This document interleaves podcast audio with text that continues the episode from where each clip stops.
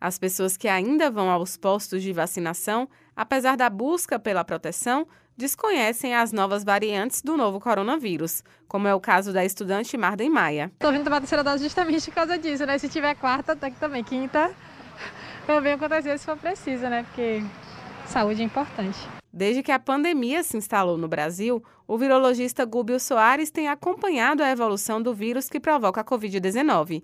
A variante Omicron XQ é a que tem atraído as atenções no momento. Essa variante é a junção de duas variantes da, da Omicron, né?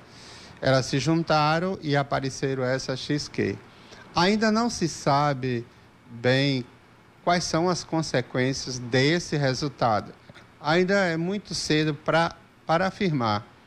O que a gente suspeita e sabemos é que esse vírus vai continuar sofrendo mutações ao longo do tempo, ao longo do, dos anos seguintes. Dois casos dessa variante Omicron XQ foram confirmados em São Paulo.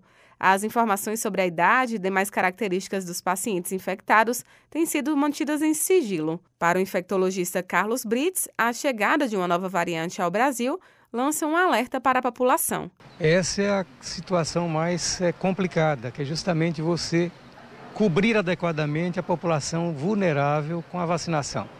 Então, hoje, o que nós temos de casos, os poucos casos que acontecem de Covid, são justamente nessas pessoas que não se vacinaram adequadamente. De acordo com os especialistas, a vacinação da segunda, terceira e quarta dose não pode ser ignorada. Eles lembram que a baixa adesão da dose de reforço coloca em risco todo o trabalho feito para proteger o maior número de pessoas possível. Onde não tem vacina, é, com certeza vai aparecer novos casos é, de pessoas internadas na UTI. É importantíssimo que haja a segunda dose, quem não tomou ainda, a terceira dose, quem já tomou a segunda, porque nós já aprendemos que a proteção conferida pela vacina vai declinando ao longo do tempo.